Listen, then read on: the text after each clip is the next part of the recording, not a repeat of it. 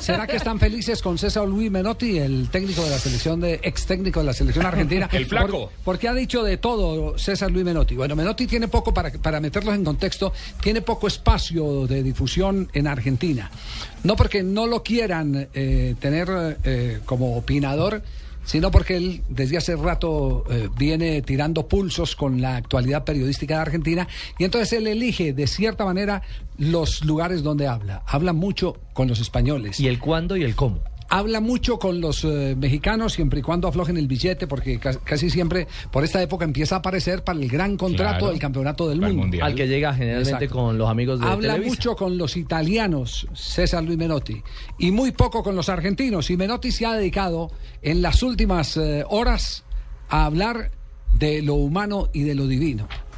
Y se ha referido a Lionel Messi, calificación que puede considerarse dura. De manera que vale la pena hablar de la actualidad con César Luis Menotti. El caso de Messi, como para empezar, esta refriega entre el ex técnico que llevó a Argentina al primer título mundial en 1978 y los actuales pretendientes a la corona. Messi va, eh, cada vez que entra a la cancha eh, entrega lo que tiene. Y si no lo no, no lo tiene no lo puede entregar como no lo tuvo en estos en estos últimos 20 días y ahora se lo ve más recuperado. ¿sí?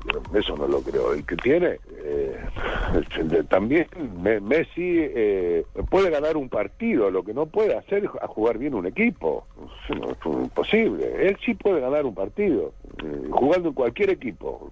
En el en el Getafe en el Granada él puede ganar un partido puede ganar cuatro pelotas, hacer tres goles. Bueno, pero de ahí hacer jugar bien a un equipo no, no lo sé. Entonces necesitará el equipo para también él poder tener la pelota la mayor cantidad de veces posible, encontrar los lugares a través de, de una idea futbolística. Todavía no ha aparecido el equipo, pero sí la contundencia que tiene arriba porque tiene jugadores muy contundentes. ¿no?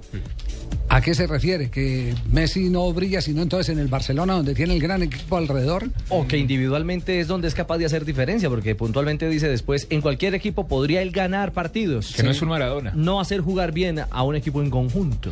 Pero esa, esa discusión eh, podría valer también eh, la pena. Eh, Maradona creo que tampoco hacía bien. Eh, Pero distribuía juego. No, no, no, no, no. El Napoli de Maradona, ganaba por Maradona. El Napoli de Maradona. Y, la selección de Argentina ganó por Maradona en el Ganó por Maradona, pero por la capacidad individual de Maradona. No porque hiciera jugar bien el equipo. Es que ahí es donde se pueden marcar las diferencias. ¿Qué jugadores? Por ejemplo, allí ayer Ryan Gibbs, ese hizo jugar al Manchester United. Por favor, manejó los hilos del Manchester. pero es un jugador totalmente distinto. es un jugador que solo necesita dos toques para poner a todos en circuito. ¿Le puedo dar otro ejemplo? Michael Ballack en su momento. Sí, también, vale, vale, vale, vale. Con los alemanes. O Carlos Valderrama, para no ir muy lejos con la selección Colombia. Sí. Exactamente. Que ponía a jugar en torno a él si organizaba un equipo. un Mayer Candelo. Un jugador indispensable. Era ese piñón principal que hacía que toda la maquinaria se moviera. Eh, lo, que, lo que sí es eh, irónico es que eh, esta crítica la haga tal vez el hombre que mm, sentenció el que pudo haber sido el segundo título mundial de Diego Armando Maradona porque recordemos que la gran polémica que se armó en el año de 1978 fue cuando Menotti prescindió del llamado enviado de Dios, que ya en esa época lo tenían como el enviado de Dios, que era el chico que había fascinado en el campeonato suramericano del 77 en Venezuela y del 79 en Uruguay, llamado Diego Armando Maradona. Y, luego en el Mundial de Japón. Esas, no, pero, pero eh, a nivel de mayores, porque ya él, ah, bueno, va, juvenil. él va después del 78 como juvenil, en el 79 gana el título, pero el segundo título, el que tanto añoró y el que más le duele a Diego Armando Maradona es ese del 78 porque él tenía cabida.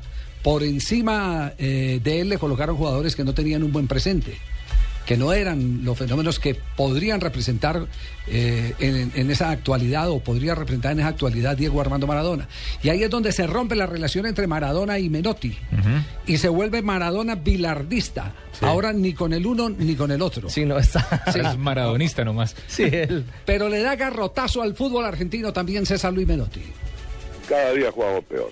Yo te cuento, no, un día, yo, yo se lo conté que un día yo estaba en un bar acá, que, cerca de mi oficina, y pasó un señor mayor. Estaba solo yo tomando un café, haciendo tiempo. El señor mayor entró, entró a la, muy mayor, y me dijo, señor Menotti, ¿le puedo hacer una pregunta? Usted sabe que el Barcelona juega como jugaba la máquina de River y nosotros jugamos como jugaban los españoles hace 50 años. Es decir, acá eh, Argentina juega un fútbol que, que, no se puede entender, ¿no? realmente no se puede entender. Es imposible poder eh, entender. Yo tengo cosas, podría decir, ¿no? Parece que hay una falta de entrenadores increíble y en desarrollo y se ha perdido culturalmente eh, la posibilidad de venir formado como veníamos nosotros cuando jugábamos en el barrio. Si cuando agarraba la pelota te decía, pibe, no corra, primero toca, eh, de espalda se juega un toque, eso lo sabía yo a los 12 años. Por eso, y hay una desculturización tan grande de nuestro estilo que ahora no sabemos ni a qué jugamos. No somos ni la Italia de, de, de Arzot, ni somos nada, no somos nada. Somos 22 locos adentro de una cancha que pugnan desaforadamente por un resultado y la materia prima sigue estando, porque siguen apareciendo jugadores, pero muy interesantes, con muchas condiciones, porque todavía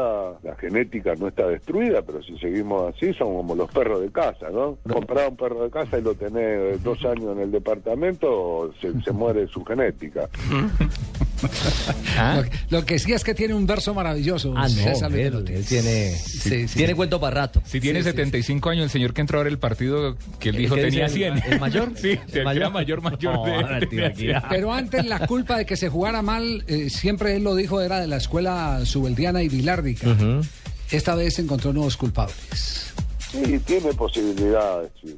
Porque esta desculturización no pasa pasa también, y voy a hablar exclusivamente de fútbol, ¿no? Para no meterme en otros temas, que pasa exactamente lo mismo, pero pasa también por, por, una prensa que cómplice de, de, muchísimas cosas, de, una participación donde, donde abren crédito a los que son amigos y, hay, hay, entrenadores que pueden perder 10 partidos y hay otros que, que, cuando dos este, tenían un conflicto con, con la prensa. Sí, sí es, también gran responsable. Creo que también hay una enorme desculturización en la prensa eh, en lo deportivo. No tienen idea de lo que se habla. pelea que siempre ha existido.